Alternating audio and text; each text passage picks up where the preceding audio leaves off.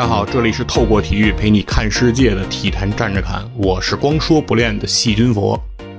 今天啊，我一个人啊，想跟大家来一起聊一聊 CBA 最近的这次假球事件啊。事情呢，其实也并不那么的波诡云谲啊，也没有那么多的遮遮掩掩。事实上呢，一切都简单而又明了。事情就是在两千二三年四月十一日及四月十四日间的两场 CBA 季后赛的首轮比赛，对阵双方呢是江苏肯尼亚和上海队啊，当然江苏肯尼亚也可以叫苏州肯尼亚啊，也是没问题的。那江苏队和上海队的这两场比赛呢，都发生了一些不正常的情况啊。首先是在四月十一日的这个比赛当中啊，实力明显更占优的上海队在这场比赛中雪藏了多名主力啊，意图呢是想放给江苏队一场比赛，希望江苏队能够将比赛顺利的拿下。但是呢，江苏队显然对上海队拱手相让这件事情没有做到足够的心理准备，所以在比赛当中啊，一度啊表现出很难啊赢下这个以替补阵容出战的上海队。当然，最终呢，上海队还是历尽艰辛、千方百计的在苏州江苏队的主场输掉了这一场比赛。而时间来到了四月十四日的这场比赛，就更加的有趣了。在这场比赛当中呢，是在上海队的主场啊，上海队是非常希望在这场比赛中对阵江苏战而胜之。然而在比赛的最后不到两分钟，比赛就行将结束的时刻，江苏队啊依然握有着六分的领先优势。那一切的一切，显然呢，上海队想要赢下这场比赛已经非常的艰难了。但是，就从这个时候开始，有意思的一幕啊，令人惊讶的一幕，让人惊掉下巴、掉下眼镜的一幕，就这样发生了。呃，这个江苏队的队员啊，开始多次的失误啊，各种不合理的失误，丢篮板、出界、回线等等啊，各种各样千奇百怪的所有的失误，都在这两分钟当中集中上演。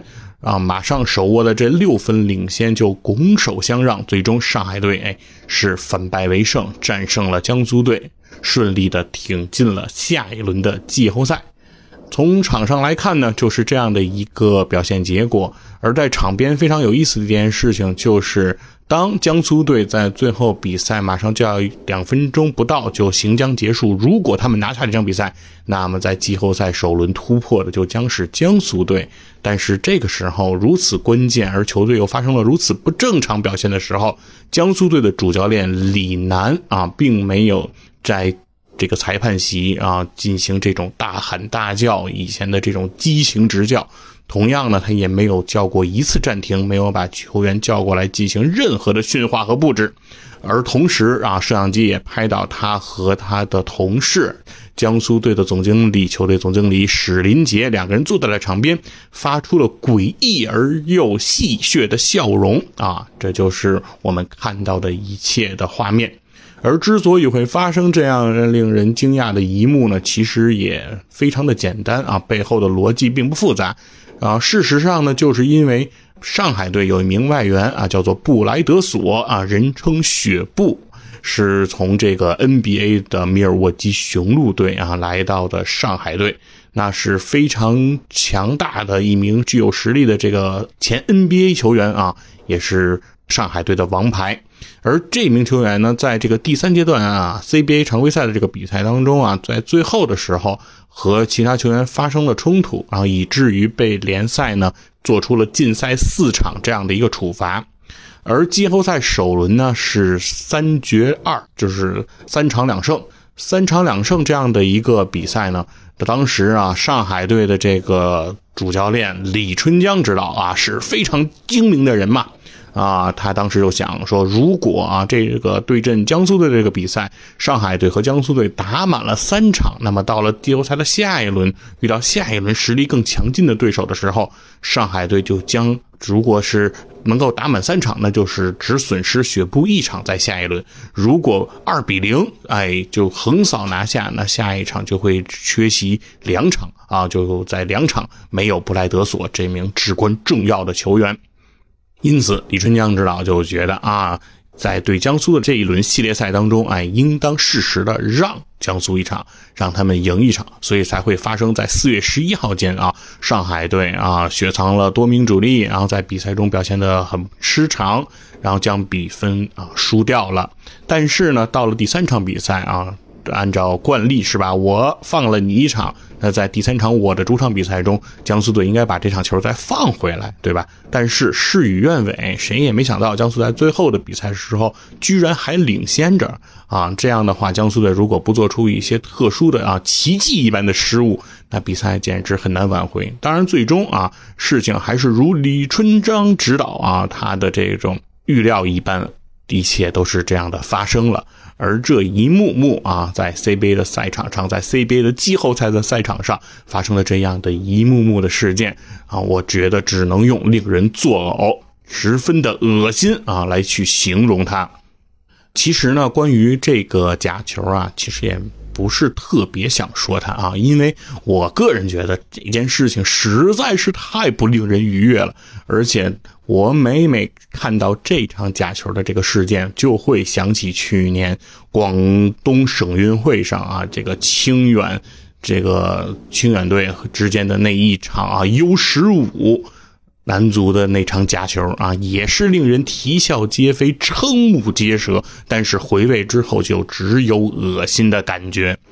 所以其实是不想说他的啊，但为什么今天又要呃拿出来跟大家想说一说呢？就是因为在这个事件发生之后啊，篮协也马上啊对涉事双方进行了处罚，对这个双方的主教练啊，上海队的李春江指导和江苏队的李楠指导都做出了分别啊。禁止教练员注册啊，五年三和三年的这样的处罚。当然，对于两个球队的总经理啊，史林杰和蒋玉生，也是分别做出了禁止参与篮球事务啊，五年和三年这样的处罚。当然，对于双方的罚款和取消比赛资格，自不必再说。这样的处罚呢，也可以说是非常的迅速和果断的。但是为什么啊，我今天又要拿出一些时间，想跟大家唠一唠这个事情？核心的一个原因是在这个事件发生之后，我听到了很多所谓专业的体育媒体、篮球人啊、篮球记者这些类似人物他们的表达和他们的观点。他们的观点之一呢，都非常的鲜明，也非常的具有共性，就是他们都在说一件事儿：说这场球是默契球。这场球代表着 CBA 球队之间的人情世故，它不应该被叫做假球啊！为什么不能叫假球呢？他们说这里边应该没有实实在在的金钱交易，并不是说啊，作为上海队给了江苏队多少多少钱买了这一场胜利，而是双方之间形成的一种默契。这种默契在体育场上可能是经常所见，所以他们认为这不能称之为假球。而对于这样的观点，我其实是非常难以理解和认同的。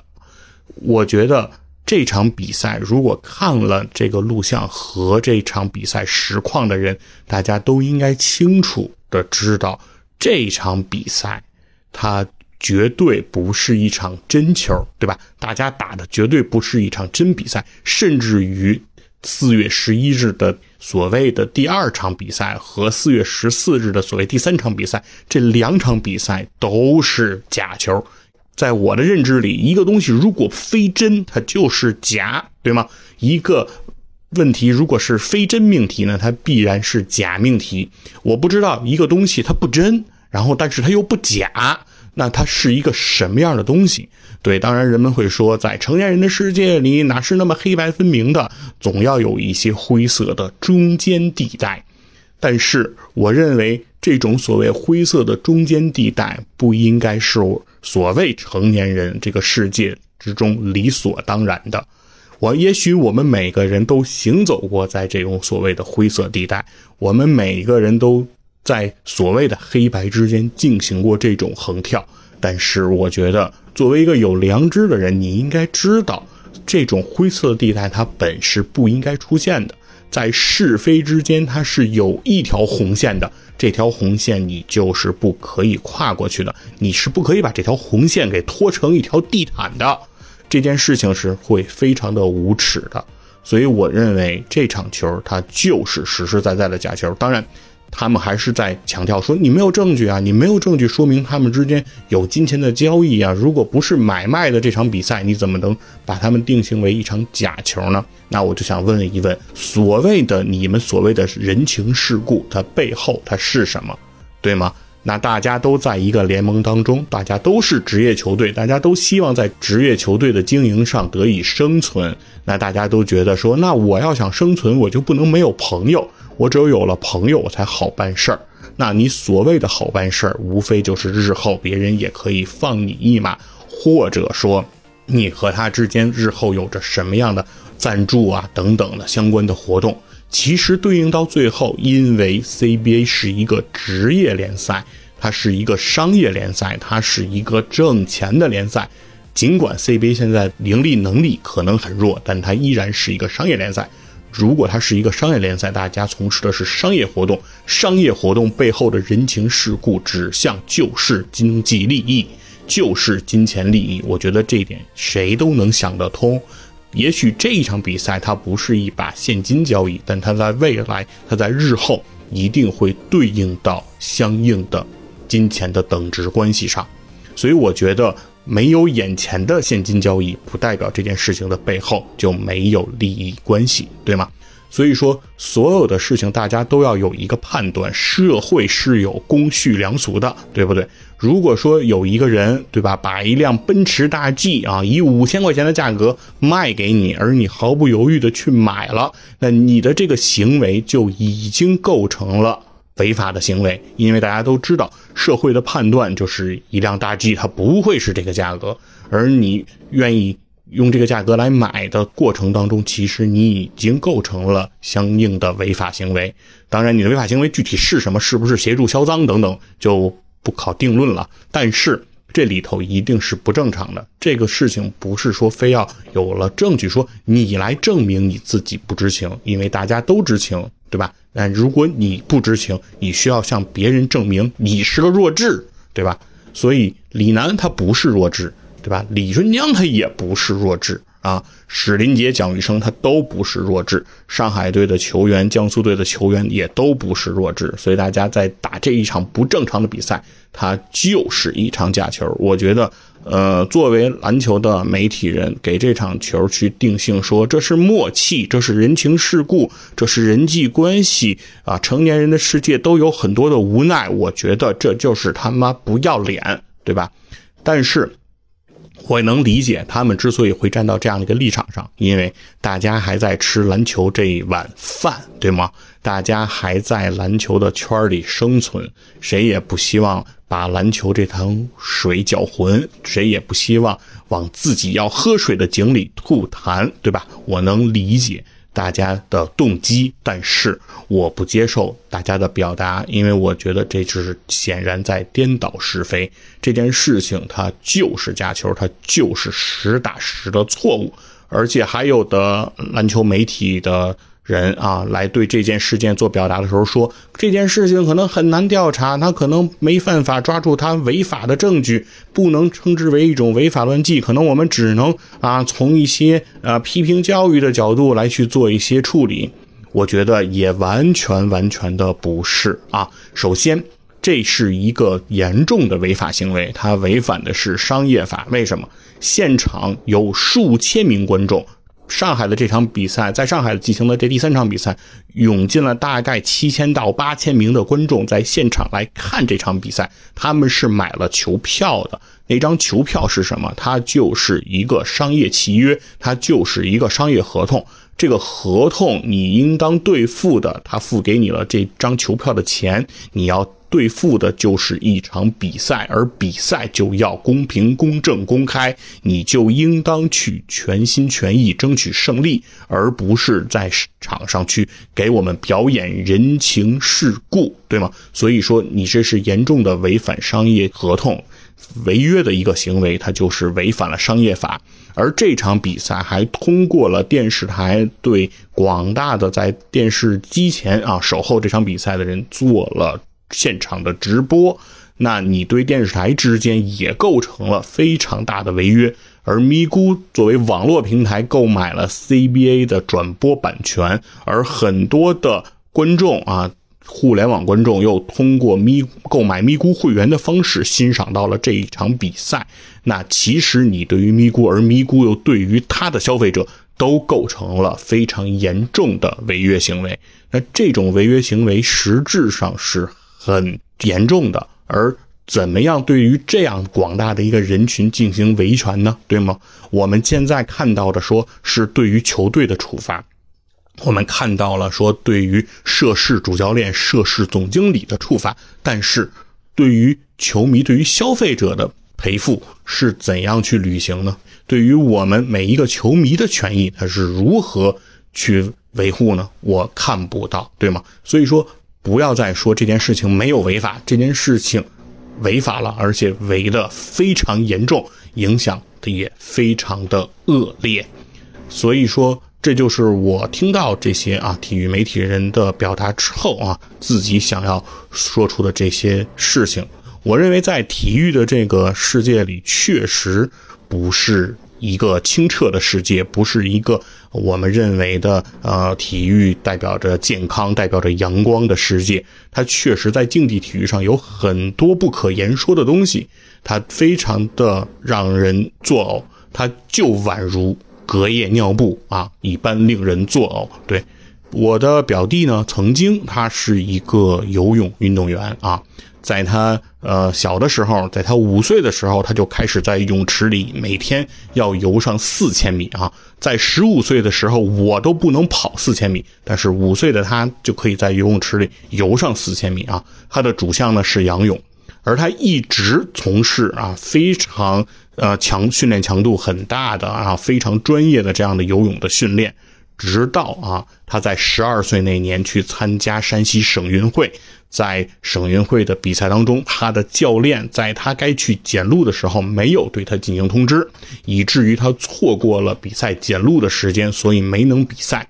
从那儿之后啊，他的所谓专业运动员啊，省队呃或者市队运动员的身份就保不住。所以导致这一切最终使他退役，这就是我看到的一个从四五岁就开始在泳池里拼搏，到了十二岁之后，因为成年人世界的所谓人情世故，对他的教练可能也真的没有收钱，他的教练可能也真的只是因为受人之托啊，稍微使个小绊儿，让别的城市的运动队的名次可能就可以稍微好一点。或者是为了保自己的某一个项目的冠军啊，做了这样的一个牺牲，等等等等，他可能有着很多很多的动机和很多很多的想法，可能我们真的没有证据说他收了钱，但是事情就是这么发生了。而对于一个运动员来说，这个就是具有摧毁性的一幕。而就在 CBA 假球的这个同一个时间，哈。《灌篮高手》的剧场版在上演啊，无数人啊憧憬着自己所谓的那个篮球梦。教练，我想打篮球，是吧？我是不是真的爱打篮球？你的荣耀时刻是什么？而我就是现在，对吧？大家都在重温这一幕一幕所谓激情燃烧的青春。但是我们看到真真实实的，我们的 CBA 职业联赛赛场上给大家呈现的就是这样的一幕，对吧？现在有多少正在打耐高的孩子，有多少正在打 CUBA 的孩子，都在看着 CBA，都梦想着自己有一天能够成为 CBA 的职业球员。而他们看到这一幕，他们的世界观，我不知道会不会因此而崩塌，他们的世界会不会感觉就变得一片灰暗？就是我成为职业球员。又他妈能怎样呢？到了这里头，难道我是要到最后两分钟去和他们一样进行这种拙劣的表演吗？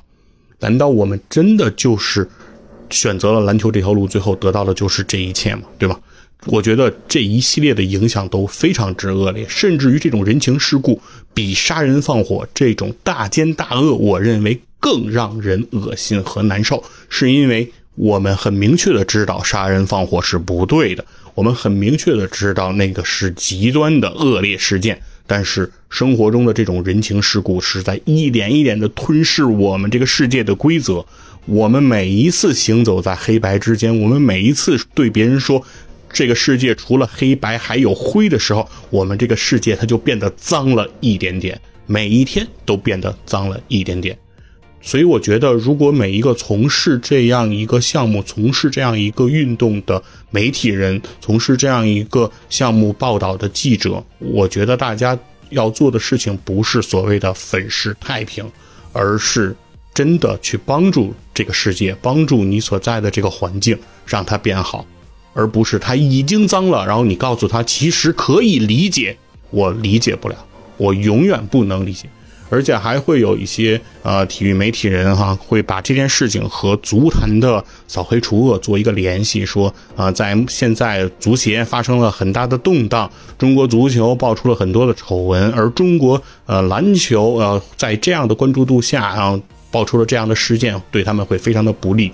我觉得一码就是归一码，这件事情 CBA 的这件假球的事情就是足够的恶劣。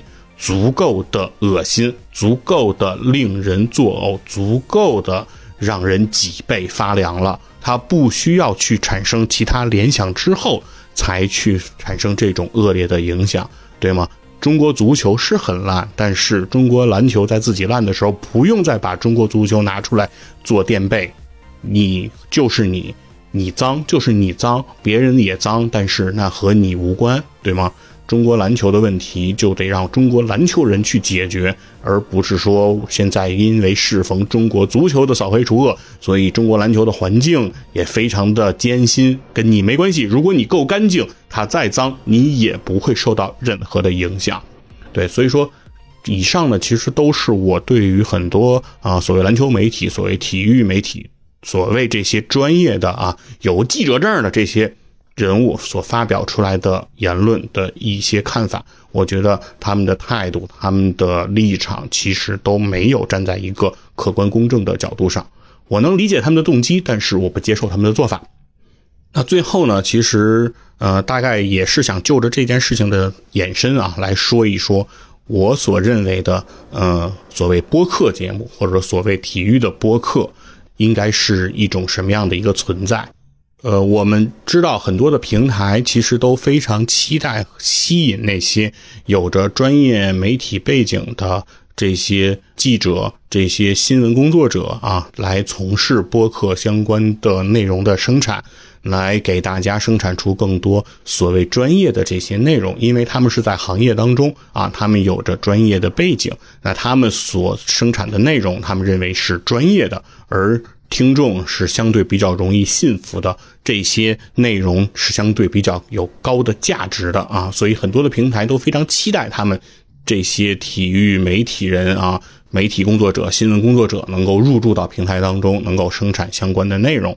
但是对这件事情，其实之前我一直也没有太多的去想啊，因为我觉得大家都是来做播客啊，其实做的人是谁，其实对于我来说并不是特别在意。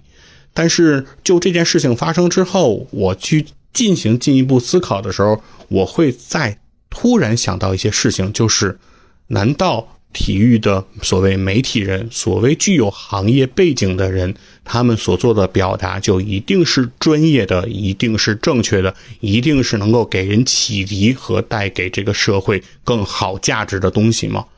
呃，其实我们每一个听《体坛这样看》这个节目的人，我相信很多人也在你所在的这个职业当中，你所在的专业当中工作了很多年，对吧？有的甚至十年不止，十五年不止。那我就想问问，你觉得你在你的行业里有了这么多的经验，你对你的行业的了解有多少呢？你是你这个行业里什么级别、什么咖位的 KOL 呢？你在你的行业里可以呼风唤雨吗？你对你的行业所做的表达就都是正确的真理吗？我觉得可能也不是，对吗？甚至我不问你了吧，你去思考一下，你的同事和你年资背景差不多的，是甚至你的 leader，对吧？你的领导，你看着他一起工作，你觉得他在工作了十年、十五年，甚至二十年之后，他有多专业呢？对吧？我们每一个人其实都在自己的行业里。打拼着生存着，但是我们也知道，也有相当多的人在这里面摸着鱼、偷着奸、耍着滑、拍着马屁，对吧？往前走。所以说，你怎么去评价你的同事呢？你怎么去评价你的领导呢？你认为他们就都符合啊具有行业背景的专家身份吗？我觉得可能，对吧？评价你自己，咱们不好评价，对吧？我说我是，我说我不是，都不合适。但是你评价评价你的同事呗，你评价评价和你关系不太好的同事呗，是吧？有的时候我就在想，可能所谓的行业背景，所谓的。呃，有相关从业经验的这种背书，未必是他生产内容权威的一个标志。而我们广大的听节目的受众，我觉得也不应该被这种背景所绑架，对吧？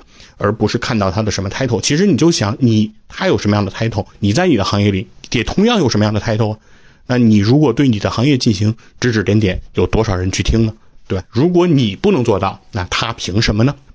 那另外呢，就是。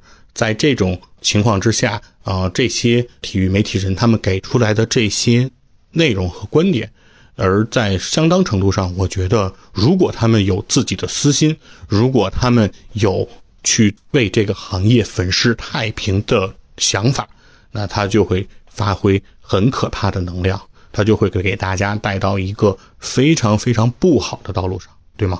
所以，总之呢，呃，我是觉得。大家去选择或者说是去收听相关具有专业行业背景的啊所谓职务作品的时候，我觉得还是要怀着一颗客观的心、独立思考的大脑啊，把他所表达的内容在自己的世界里做一个整合，看看你是不是真的能够接受。至少我听到的这次对于 CBA 假球事件的表达当中，很多我都做不了接受，我都无法让。这些东西内化成我的观点，因为我接受不了对方，这是我的一个发现，所以我也是想做这一次节目来跟大家探讨的啊。其实，呃，从假球开始聊起，从体育的人情世故开始说起，从我们社会如何能够变得更好说起，但最后，其实我想说，每一个人每时每刻，我们都希望能够保持独立思考。谢谢大家，拜拜。